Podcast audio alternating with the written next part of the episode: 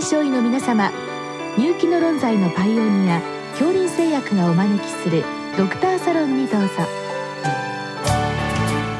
今日はお客様に池袋西口フクロウ皮膚科クリニック院長藤本智子さんをお招きしておりますサロンドクターは順天堂大学教授池田志学さんです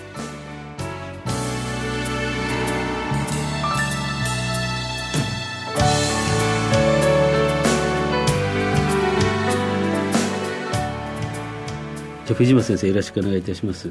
で今日はですね、えー、多汗症のことでそしてまあ最近薬が出てきてどんな作用基準なのか、えー、その他漢方とか内服で効果的なものがあるのかというご質問なんですけどまずあの多汗症といってもですねあのまあいろいろございますよね例えば手とか足の裏それから液化全身でこうあるんですけれども、えーと今出てきてるお薬っていうのは特にご質問ありますけどエクロックゲルとか出ましたっていうことなんですけどこれは万能なんでしょうか？はい、そうですね。あの、多汗症お悩みの人って、まあ、手足とか、他のところも合併してる人とか、いろいろいるんですけれども、まずは、あの、脇の下にかなり薬が出てきたということで、今、充実してきております。まあ、塗り薬が以前は塩化アルミニウムという塗り薬だけだったんですけれども、2年前にエクロックゲルというお薬で、えー、今年ですね、ラピフォートワイプという、えー、汗拭きシートタイプの塗り薬が出てきまして、保険で出てきましたので、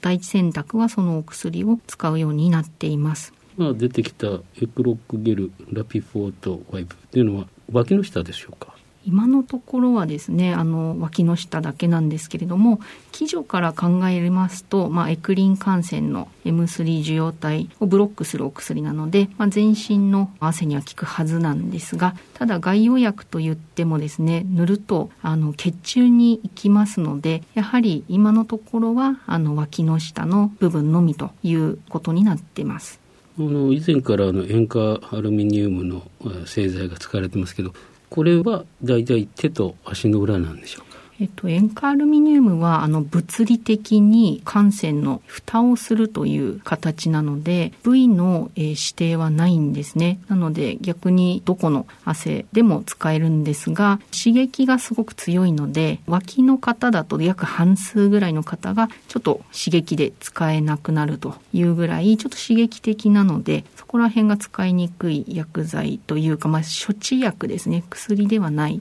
院内で作る処置薬というカテゴリーになってます。なるほど。じゃあもう汗が出てくるとこう蓋しちゃうっていうちょっと乱暴ですね。そうなんですよね。はい。で、えっ、ー、とこのエクロックゲルとかっていうのはですね。抗コリン薬ということなんですけどもあの普通に塗るとその例えば脇の下に塗りますよねそれは汗の線を通じて入っていくんでしょうか？それとも表皮から中に入っていくんでしょうか？はいあのこれはですねあの表皮から入っていく薬剤になっていますので感染を通じてというわけではなくあの中に入っていきますで神秘にある感染の分泌部にある受容体にくっつくという構造になっていましてやっぱりこう面積が広ければ広いほど、えその周りに血管もありますので血液中に移行するというふうな、え薬剤になります。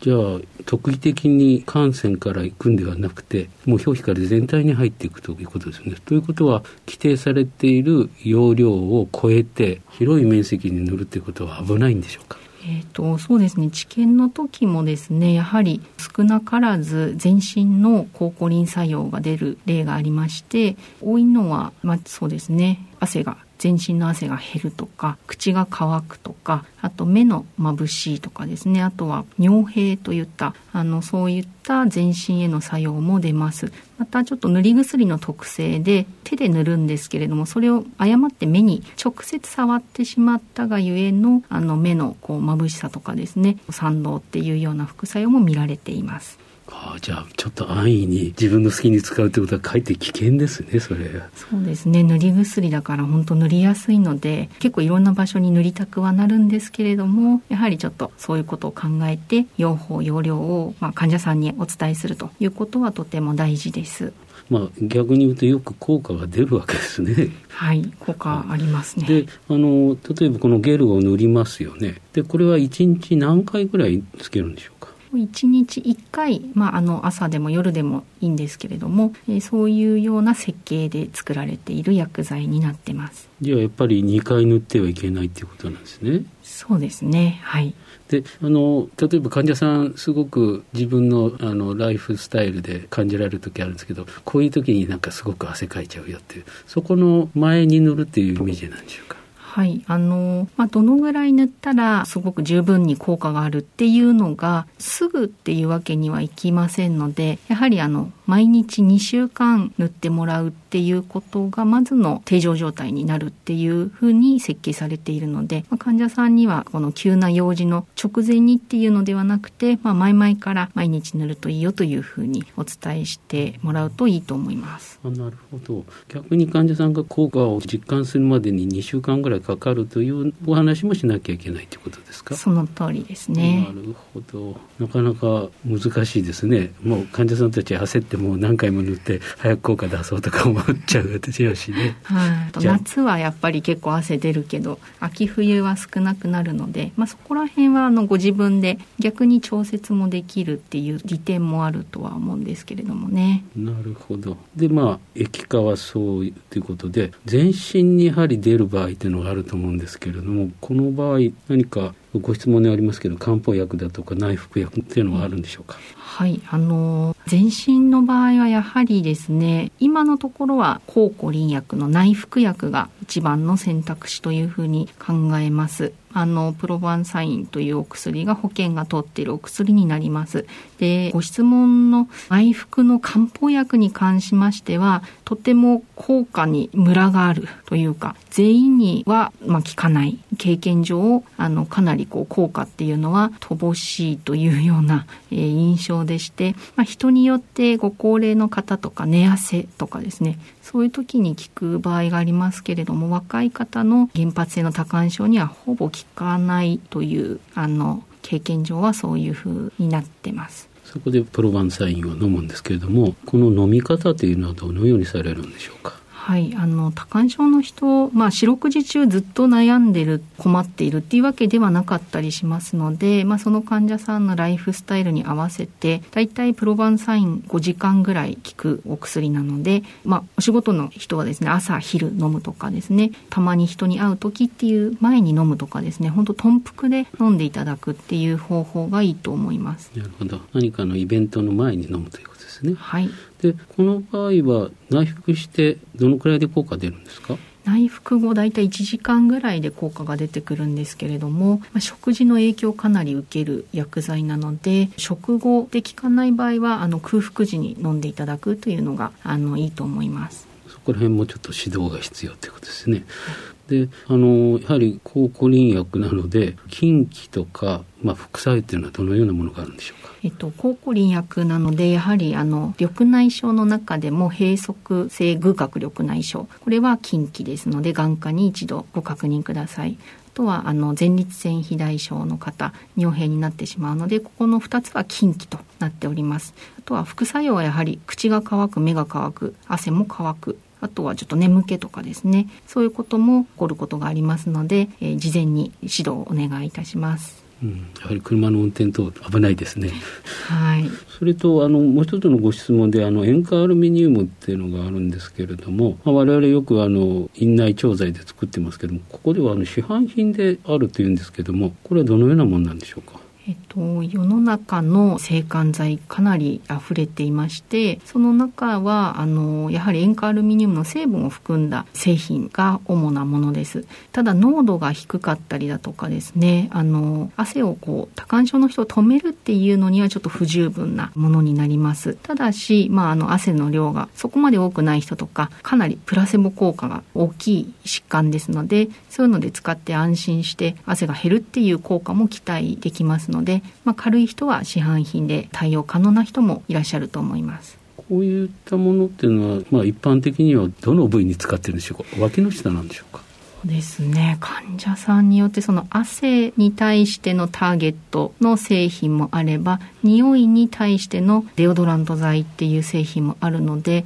まあ、脇は多いと思いますしあと、まあ、胸とか背中とかあなんかそういういろんなところに使っている人は多いと思います。あと靴の中にかけて靴の匂いを取るとかですね。結構いろんな使い方がされているようです。逆に言うともうどういう使い方されるかわからないので薄くしてあるという感じなんでしょうか。それもあのあると思います。十分あると思います。でもあの薄ければあの先ほどあったあんまり刺激はないんでしょうか。日本で売られている市販のものに関してはあまり刺激ないと思います。じゃあまあプラセボ効果かなりあって まあ汗というよりはどっちかというと匂いに関して使ってる方が多いかなというイメージですねこれそうですね。エチケットという形ですかね。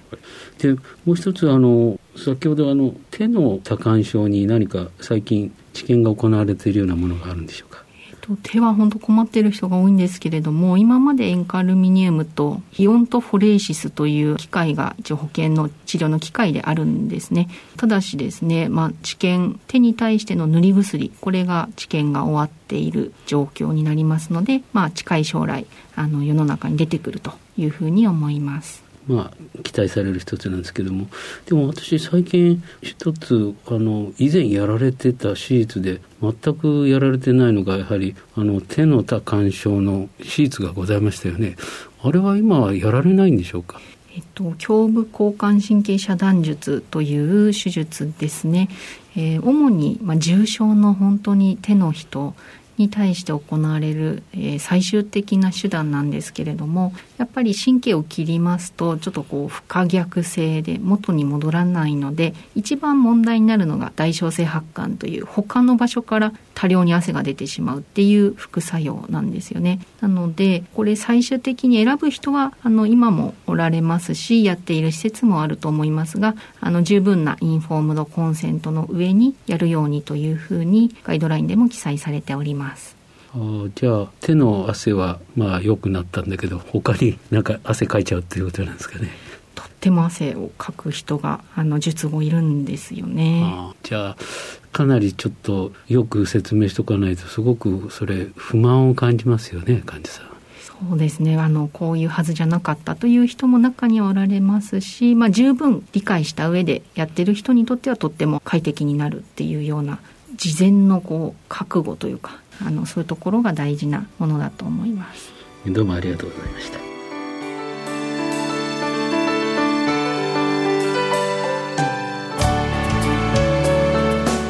今日のお客様は池袋西口フクロウ皮膚科クリニック院長藤本智子さんサロンドクターは順天堂大学教授池田志学さんでしたそれではこれで恐林製薬がお招きしましたドクターサロンを終わります。